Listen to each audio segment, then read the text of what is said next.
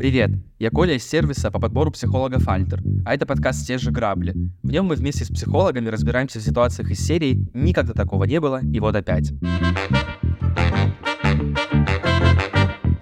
В третьем сезоне подкаста мы разбираем грабли и истории поп-культурных персонажей. Мы пытаемся понять, какие сложности были на их пути, какие решения они принимали и каким урокам они могут нас научить.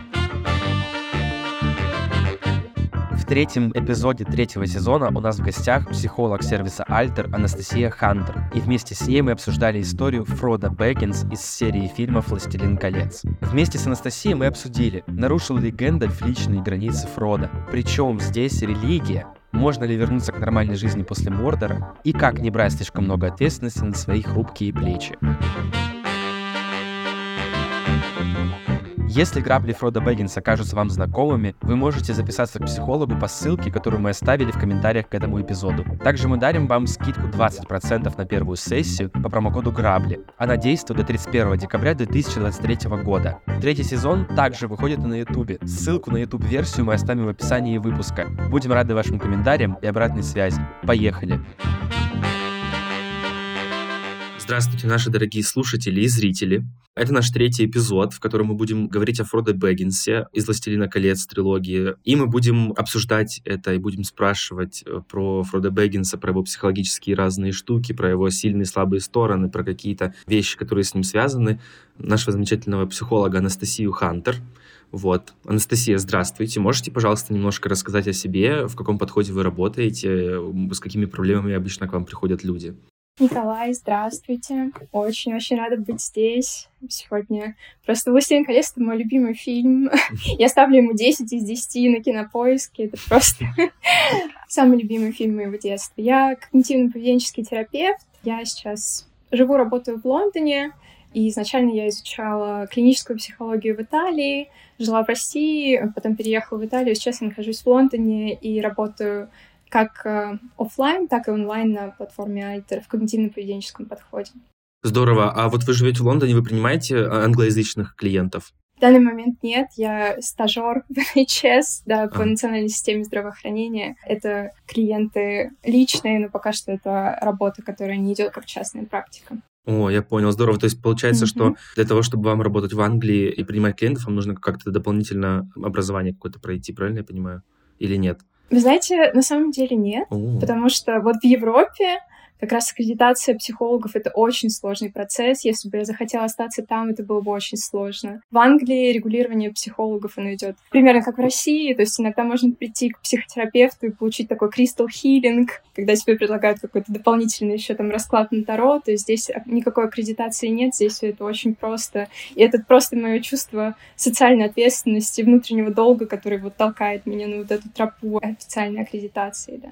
Понял, понял. Здорово. Очень интересно звучит. Надеюсь, что у вас все получится. И вообще супер круто. И как забавно получается, что Толкин же, по-моему, он тоже из э, Англии, да? И, и вы тоже там сейчас. Вы, получается, ближе к теме, чем, чем я, который в Ереване. Да. Да, Шир — это, кстати, Оксфорд Шир, то есть вот это именно mm. название, это вот такие вот деревни вокруг Оксфорда, где он преподавал, да, это вот оно, атмосфера именно та. О, интересно. Но забавно, mm. что получается, что вообще как бы фильм снимали в Новой Зеландии, насколько я помню, сам Шир, новозеландские земли, да? Да, да. Там и сейчас, по-моему, какие-то туристы ходят по вот этим вот таким воссозданным домикам хоббитов. Да, очень классно. Фродо Бэггинс, вот что это за персонаж? То есть попробуем рассмотреть сеттинг, внутри которого он находится, обстоятельства, в которых он находится. И вот какой-то, сейчас думаю про фразу «психологический портрет», она мне как будто бы не очень нравится. Но, может быть, э, вот, да, скажем, психологический портрет Фродо Бэггинс. Mm-hmm. Получится ли вам как-то вот так вот его обозреть кратенько? Да, давайте займемся профайлингом. Таким, да. Да, профайлинг. Чтобы понять Фрода в полной мере, очень важен контекст именно, в принципе, «Властелина колец» как такого религиозного эпоса. И вот здесь очень важно именно обратиться к личности Толкина, чтобы понять вот эту личность Фрода целиком. Вот, то есть он был таким очень яростным католиком mm-hmm. в этой протестантской Англии, и для него было вот прям очень важно вот эти вот универсальные идеи добра и зла, просто которыми, мне кажется, он вот по воспоминаниям всех его близких, он просто вот все, всех заколебал этими воспоминаниями, все эти этими идеями универсальными. «Властелин колец» он пропитан вот этими универсальными идеями зла, добра. И, соответственно, у нас есть такое вот мощное, организованное, очень структурированное, такое всепоглощающее зло, вот такое очень сильное. И при этом вот идея добра, она, мне кажется, такой очень хрупкой, очень уязвимой, такой очень разрозненной. И вот это олицетворение вот этой идеи добра — это вот этот вот Фродо. Нам очень важно понять, почему Толкин для своей вот этой самой важной для него идеи добра выбрал вот именно такого персонажа. Почему он стал вот этим воплощением? Мне кажется, еще очень важный вопрос просмотра «Властелина колец». Может ли он дать что-то обычному зрителю, кроме вот эстетического наслаждения? То есть есть ли здесь какая-то идея ценности этого персонажа, которую каждый из наших зрителей может принять, переложить на себя? Мне кажется, это то, что будет важно для нас обсудить сегодня. И тогда, если мы начнем составлять его такой психологический портрет, можем начать с каких-то когнитивных его характеристик, нам не показывают какого-то очень умного персонажа.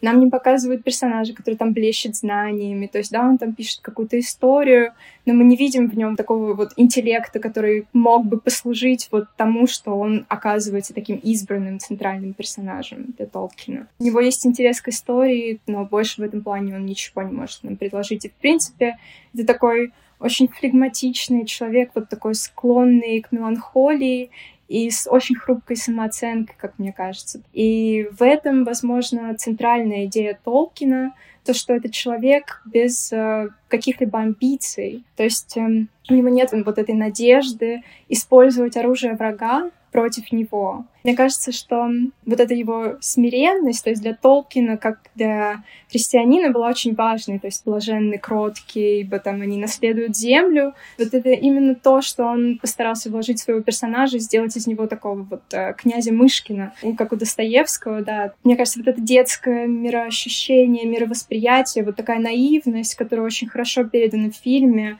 Мне кажется, вот в книге Фродо такой зрелый мужчина, и мне кажется, что в фильме как бы режиссер хотел нам передать вот это вот детское, наивное, внутреннее ощущение Фрода в персонаже Элайджи, который вот гораздо, мне кажется, моложе выглядит. Вот он такое прям лицо ребенка. Да, да, я, я согласен, да, да, на самом деле круто, что вы внесли вот этот контекст про то, что Толкин был католиком-протестантом, потому что я сейчас думаю, что, да, как это классно сразу объясняется, как становится понятно, что это если прокручиваю какие-то вот в этом смысле да, какие-то штуки, которые я помню из фильма, и то есть там как будто бы вот нет каких-то смешанных персонажей, там как будто бы тяжело очень вычленить, что кто-то вот хотел как лучше, но сбился с пути, там как будто бы очень очевидно, что вот есть злые-злые, а есть какие-то добрые-добрые, и все, собственно. И есть гномы, которые просто хотели копать золото, типа все.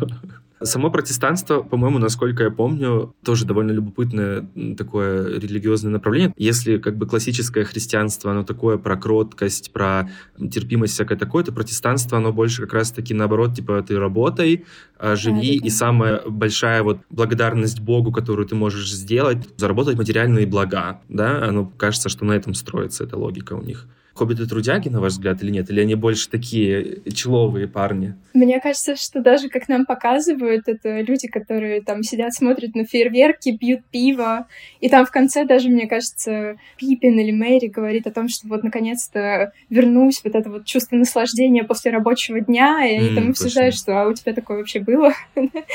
То есть, да, это абсолютно такой вот э, персонаж, и никакой специальности, соответственно, у Фрода в этом плане тоже нет. Он такой вот а, историк со свободным графиком, да. Интересно, как вот у них тогда экономическая система функционирует в целом, и как она остается валидной? То есть, если они толком не работают, э, пьют пиво и смотрят на фейерверки, да, и как-то тусуются постоянно, то чем они торгуют и на что они покупают продукты, да, какой у них ВВП, условно говоря, ВНП, как у них строится экономика. Ну, понятно, что мы это обсуждать сейчас не будем, но все равно такой вопрос в голове появился забавный. Я сейчас тоже думаю, что как будто кроме гномов фильмов. Вот я сейчас не могу сразу вспомнить, чтобы кто-то работал. Да, то есть там, может быть, страна победившего коммунизма или что-то там, какое-то перераспределение ресурсов. Возможно, да. Ну да, да. Сейчас из вашего ответа я понял, что Фродо — это прям олицетворение такого добра-добра и немножко даже наивности, и, да, в каком-то смысле. И еще, поскольку все-таки Толкин был христианином, то во Фродо есть смирение. Вот. Получается, если мы смотрим на злодеев, там, например, там Саурон, кажется, что он главный злодей. Можно ли тогда провести какую-то параллель и сказать, что он там был сатана, например, или нет? Честно, возможно, этот момент как-то объясняется в книге, но вот в фильме Саурон — это вот такой вот просто нерациональное зло, вот такой как будто злой рок, у которого нет какой-то мотивации, вот есть просто такое желание вот, уничтожить вот этот род людей. Вообще для Толкина э, я помню, что для него было очень важно, чтобы в «Властелине колец» не было какой-то четкой такой одноуровневой метафоры или аллегории, потому что он считал, что, и мне кажется, этим очень грешат вот сейчас фильмы наши современные, что есть вот такая вот социальная повестка. Фильм, грубо говоря, там может быть про хоббитов, а на самом деле есть mm-hmm. такое очень четкое высказывание, которое вот навязывается. Mm-hmm. Если ты его не понял и потом там как-то не высказал, то вообще стыдно ходить mm-hmm. на, на такой фильм, то есть, считай, не посмотрел. А у Толкина в этом плане, мне кажется, он как будто предлагает свободу своему зрителю и читателю. Здесь есть вот такая применимость, что да, этот фильм на самом деле можно применить, вот провести аллегории там с сатаной, вот с, со Сталиным, я не знаю, со Второй мировой войной, но тем не менее вот как будто это не обязательно. То есть да, у тебя есть такая свобода, но это не какое-то вот такое одностороннее движение в этом плане. Из-за этого мне еще очень нравится. Ну да, да. Согласен в том смысле, что глубокая метафора. Но и в целом здесь как будто бы важно дать должное Толкину, что он как-то очень глубоко проработал весь этот лор, и там даже язык эльфийский придумывал, то есть как-то очень глубоко подошел. Ну вот, а здесь тогда любопытно разобраться, если идти немного да, как бы по сюжету. К Фродо потом приезжает Гендальф, рассказывает про нависшую опасность, про колечко, что вот зло приближается. Может быть, есть у вас какая-то мысль, там, что Гендальф в этом смысле олицетворяет? Он здесь кто в этой истории? Мне кажется, что Гендальф в этом плане, с одной стороны, конечно же, проводник. Это такая фигура, метафора проводника, очень mm-hmm. важная для фильма. С другой стороны, это не... Сейчас, простите, это вы говорите э, языком Кэмпбелла, да? Да, да, да. Проводник, да. в смысле, и... это как архетип mm-hmm. на пути героя встречающийся, да. да? И с другой стороны, это такой независимый персонаж, и мне кажется, его путь вот в каком-то плане очень взаимосвязан с Фродо, потому что ему тоже вот эта вот жертва, которую он приносит, вот тот момент, когда он жертвует собой, это как будто вот перекликается вот с этим моментом, что Фродо тоже как будто должен принести себя в жертву в какой-то момент, вот пойти на смерть.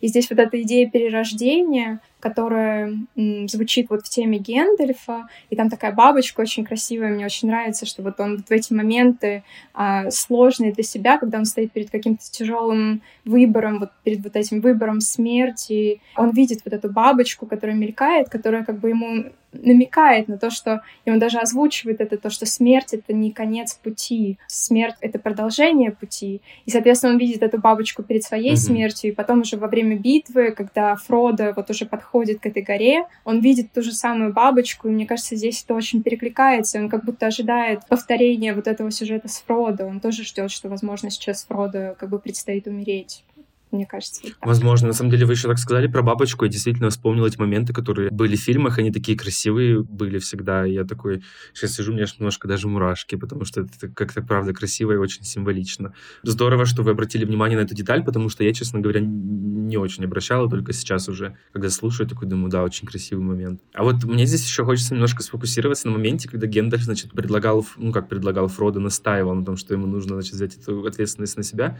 Как вам кажется, подвергся ли здесь Фродо какому-то вот такому влиянию Гендальфа, или он сам в итоге принял это решение. То есть под влиянием я что имею в виду? Для меня немножко эта ситуация выглядит несколько неэтично со стороны Гендальфа. То есть как будто бы он просто пришел, быстренько там это кольцо кинул в камин, вытащил тут же ему в руку, на быстро надень, потом мой пошли. И как-то как будто бы он не давал ему время нормально подумать вообще над этим решением. Потом там Назгу на них напали, потом они там что-то поперлись или до, или после, я не помню, уже в эту таверну, где Арагорна встретили, да. Они пошли потом в Ривендел, и там как-то, да, разруливали, был этот вот тяжелый совет, а, где они там сидели, ломали головы, что же делать дальше, вот. И для меня это как-то выглядит несколько неэтично со стороны Гендальфа такую важную ответственность навешать, ну, на Хоббита, который вообще такого не ожидал, вот.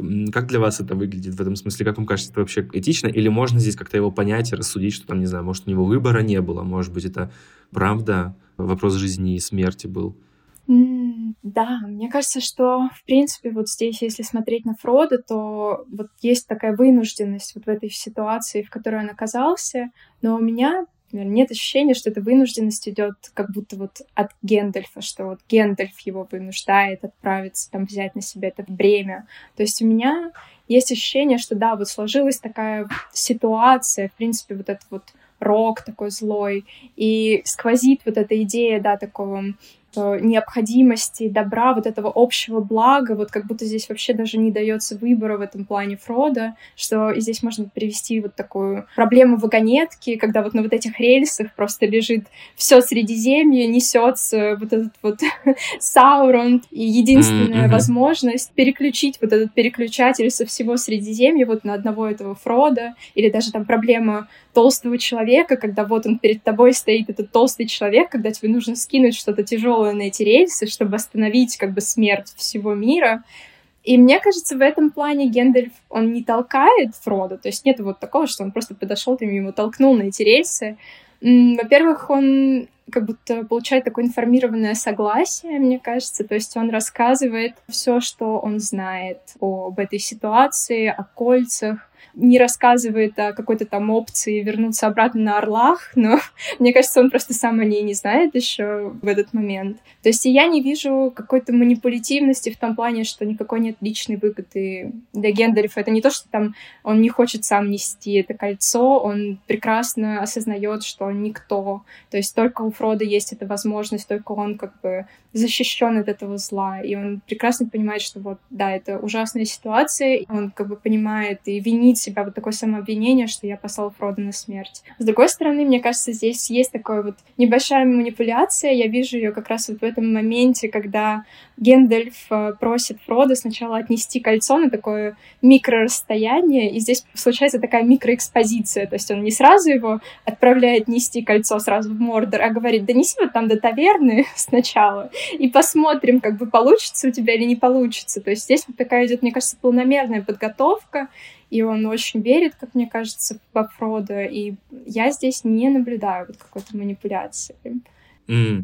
Ну, кстати, знаете, любопытно еще, вот мы вначале говорили про Дамблдора, да, и про параллели с Дамблдором и Гендальфом. Я сейчас, мне пришла такая мысль в голову про то, что как будто бы это выглядит примерно так же, как Дамблдор устроил все вот эти вот мутки, у него был какой-то план до самого конца, и есть впечатление, что у Гендальфа как будто бы тоже был какой-то план до самого конца, как будто бы он тоже, да, особенно вот эта экспозиция «Донеси до таверны», то есть он как будто бы тестировал, да, проводил какой-то тест, тест завершился положительно, следовательно, там вот так и так, так. Понятно, что там очень много было каких-то переменных, которые не факт, что сложатся, как ему нужно, да, приобретут, наверное, скорее те значения, которые ему нужно. У меня есть такое впечатление, что он как будто бы вот, знаете, шарил, что он делает. Вот я не знаю, у вас есть такое впечатление, нет? У меня нет впечатления, что вот он как будто что-то вот специально скрывал и как-то старался вот тестировать. Вот то, что я вижу в Дамблдоре, вот что там специально утаивались какие-то части, вот чтобы построить характер.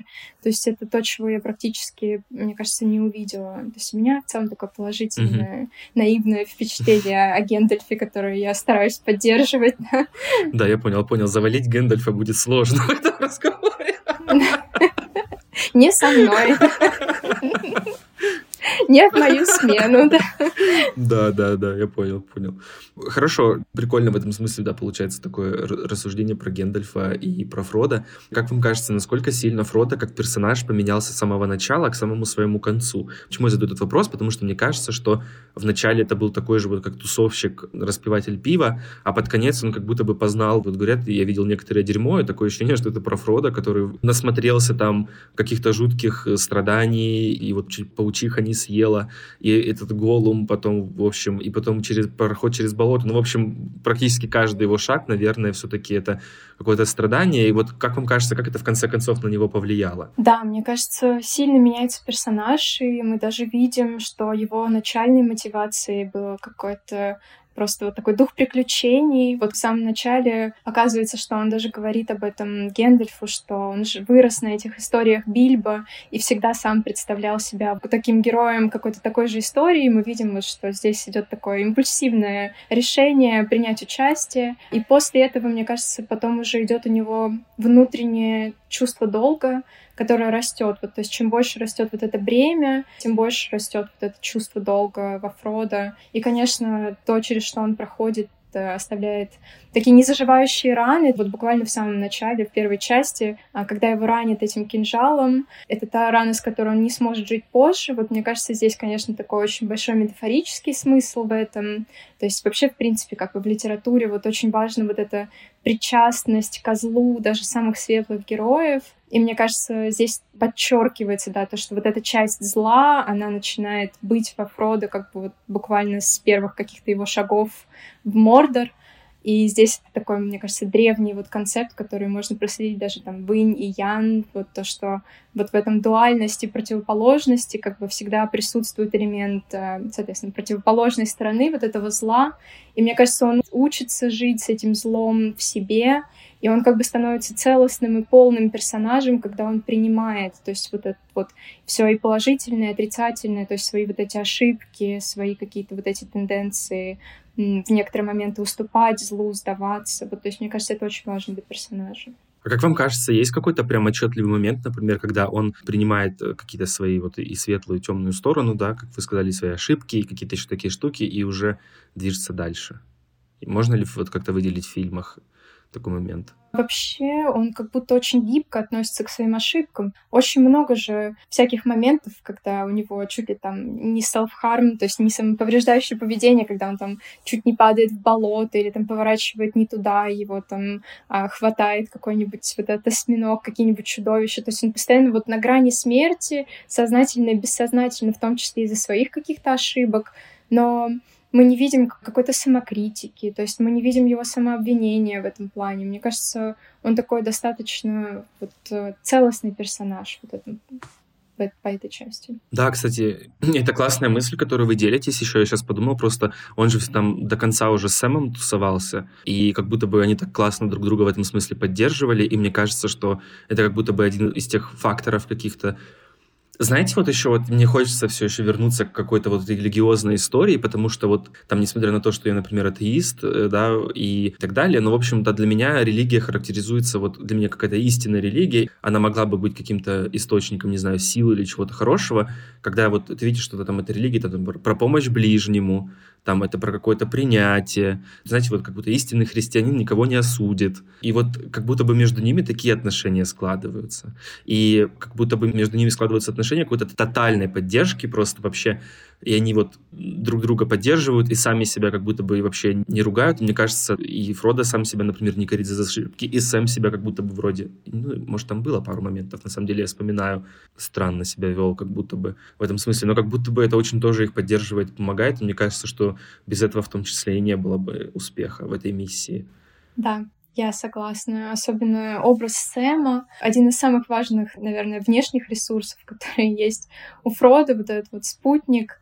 И мне кажется, очень важно, что здесь он именно профессия садовника, она несколько раз подчеркивается, то есть это вот такая связь с домом, связь с природой, вот что-то такое очень приземленное, вот как такой, как метафора вот этого садовника души. Вот Сэм, у него какие-то планированные интервенции, когда он видит там у Фрода, когда он совсем там уже раскис, он ему рассказывает про легендарных героев, то есть он его вдохновляет. И когда он видит какие-то сомнения, когда там Фродо несколько раз начинает говорить о том, что Сэм, у меня есть вот эти мысли, что я не дойду, что я не справлюсь, он ему говорит, что нет, это просто мысли. И здесь вот так, он как бы предлагает ему разделиться, вот такой очень психотерапевтичный подход. Вот нет, разделись с этими мыслями, это кольцо, это кольцо тебе говорит. Мне кажется, да, он там и в некоторые моменты, да, и там и заколоть э, паука, и там отбить Фрода от орков, то есть это тоже все, что он делает, такой очень ценный внешний ресурс. Да, да, абсолютно согласен, абсолютно согласен. Сейчас, конечно, я об этом думаю, и я потому что там последний последний раз смотрел «Властелин колец». Я много раз его смотрел, поэтому я достаточно хорошо помню сюжет.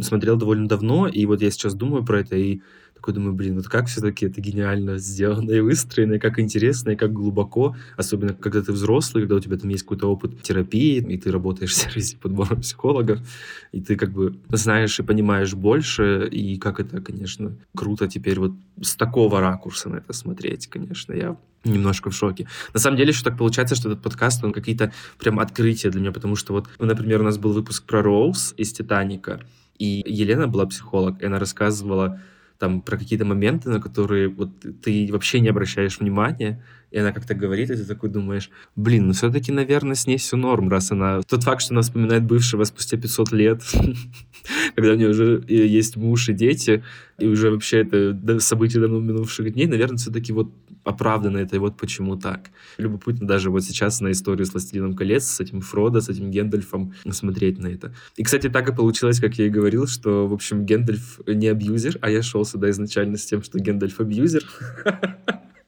Да. Ты не пройдешь. Как вам кажется в этом смысле, есть ли какие-то вещи, которые нас вот с Фродо Бэггинсом, да, вот его история чему-то учат? Вот какие там самые важные уроки можно вынести из этого всего? на ваш взгляд? Главное в этом это вот такая универсальность персонажа, вот универсальность вот этой борьбы со злом, которую мы видим на примере Фрода.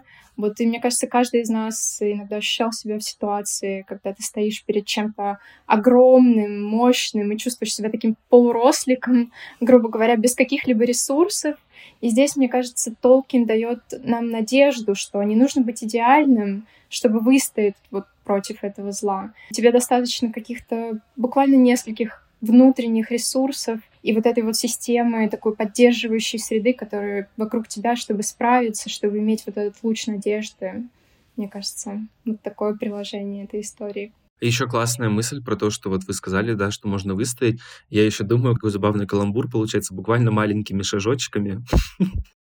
можно сделать очень великое дело. То есть, кроме шуток, да, что очень маленькими шажочками, сделанными маленькими ножками хоббитов, можно пройти какой-то очень сложный путь и сделать какое-то огромное дело, и что, наверное, да, то есть, что мы все не идеальны, но все равно, прикладывая какие-то усилия, да, там, условно говоря, каждый день стараясь по шажочку, по шажочку, можно прийти и, и вот получить то, что хочешь. Вот.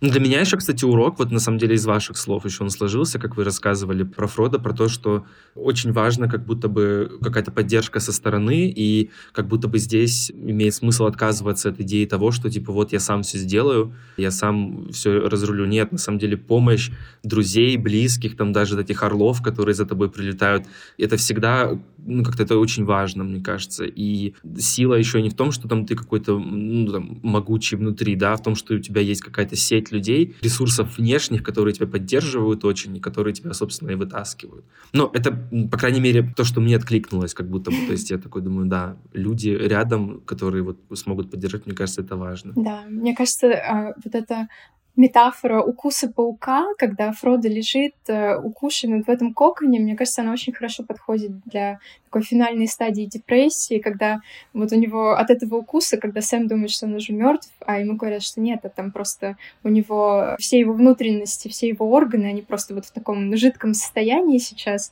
И мне кажется, вот когда ты лежишь уже, вот от тебя осталась такая одна оболочка, и кажется, что вот ты все уже не можешь ни пошевелиться, ничего. Вот даже в таких моментах остается надежда, то, что какие-то внешние ресурсы, и просто, возможно, вот переждать, и, соответственно, они даже говорят, что это временно, это не навсегда. Мне кажется, что здесь еще очень важный урок, что даже когда твоя мотивация хромает, потому что да, нам показывают вот такого кроткого, самоотверженного героя, и тем не менее, если мы посмотрим на его путь, то не является таким абсолютом какой-то личной мотивации или там личной самоотверженности, потому что в конце концов он не может, то есть у него нет этой внутренней силы как бы оставить это кольцо. И в этот момент вот та его, вот то, что казалось ошибкой, как бы взять с собой Голума, это является тем самым фактором, который служит в итоге к его победе. То есть, мне кажется, это тоже такое очень вдохновляющее. Хотя, да. Ну да, да, да. Согласен абсолютно. Согласен абсолютно. И вот у них закончилось приключение. Это сложно назвать приключением все-таки. В мире «Властелина колец», вот именно Средиземье, это кажется какая-то очень трагическая все-таки история, да, которую им пришлось пройти.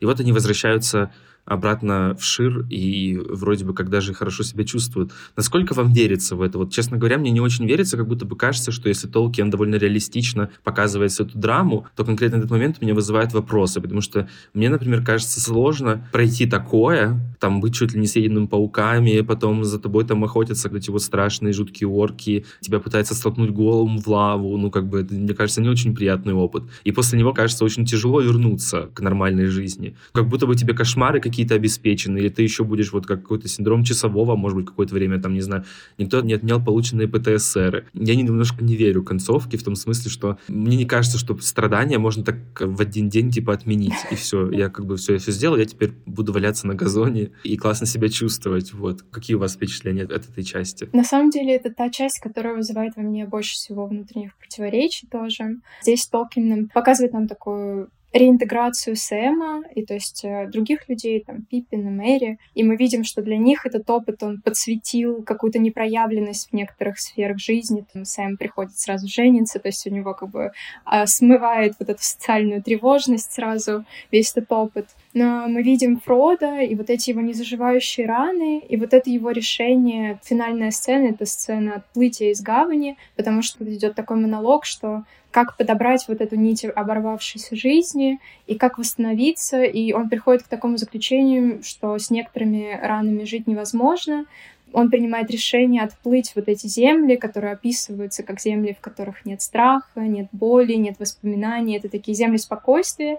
И у меня это всегда вызывало такое внутреннее возмущение, потому что я видела в этом какую-то метафору суицида, потому что, ну, вот эти земли, в которых нет боли и нет воспоминаний, то есть это, это смерть.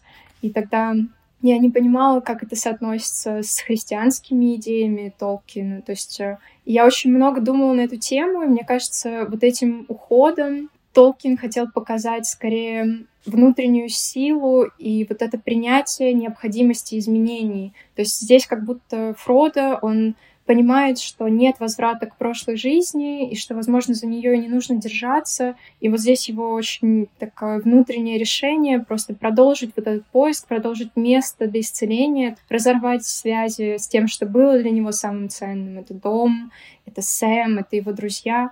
И он как будто уходит искать вот нового себя, какие-то, возможно, новые ресурсы. И здесь это скорее метафора вот нового поиска, то есть для кого-то это может быть терапия или какая-то поддержка, или просто смена, вот отказ от какой-то старой среды, которая была частью прошлой травмы. Вот мне кажется, это то, что здесь хотел показать Толкин. Ну и кажется, что довольно сложно тоже решиться на такой шаг. То есть это тоже какая-то смелость. Мне кажется, что смелость вот уйти от той жизни, которая тебе привычна, получается, что в таком случае это как-то косвенно может немножко обесценивать и, и весь его поход в Мордор, потому что как будто бы он-то пошел для того, чтобы и дома было хорошо, да, в Шире, да. чтобы да, да, туда не пришла никакая тьма, ничего плохого. Но получается, что Фродо же уплывает вместе с да. эльфами, да? То есть получается, что он и в Шир-то не возвращается даже. То есть получается, что можно было и без Мордора уплыть, получается. Да, Фродо здесь говорит, что Шир спасен, но не для меня. С одной стороны, это как будто он вот сдается, что он оставляет эти попытки реинтегрироваться. Можно рассмотреть, с одной стороны, это как какая-то слабость, но с другой стороны, это тоже требует огромной внутренней силы, вот отказ от вот этой борьбы и вот это новое путешествие, которое он предпринимает. И он идет не один, то есть он идет с другими людьми, которые также ищут исцеление. Мне кажется, это тоже то, что очень ну, да, важно. здорово. Ну что, я тогда предлагаю на такой доброй и хорошей ноте завершаться, потому что мне кажется, что мы классно обсудили приключения Фрода mm-hmm. и посмотрели на него глазами таких психологических знаний. Спасибо вам большое, что вы пришли, рассказали и поделились своим видением. Мне кажется, вышло интересно. Да, спасибо вам большое, Николай. Да, спасибо за ваши идеи. Да, я сейчас тоже переоценила некоторые моменты, да, особенно с Гендальфом. Да, такой, я сейчас, наверное, буду сидеть про это думать все-таки, да, откроюсь для этой возможности токсичности Гендальфа. Спасибо вам большое. Спасибо за сегодняшнюю встречу. Спасибо. Всего доброго. До свидания. До свидания. Я хочу напомнить для наших слушателей и зрителей, что мы оставим ссылку в описании эпизода на Анастасию на платформе Альтер. Если вы почувствуете, что хотите с Анастасией что-то обсудить, вы можете записаться. Увидимся через неделю. Пока-пока.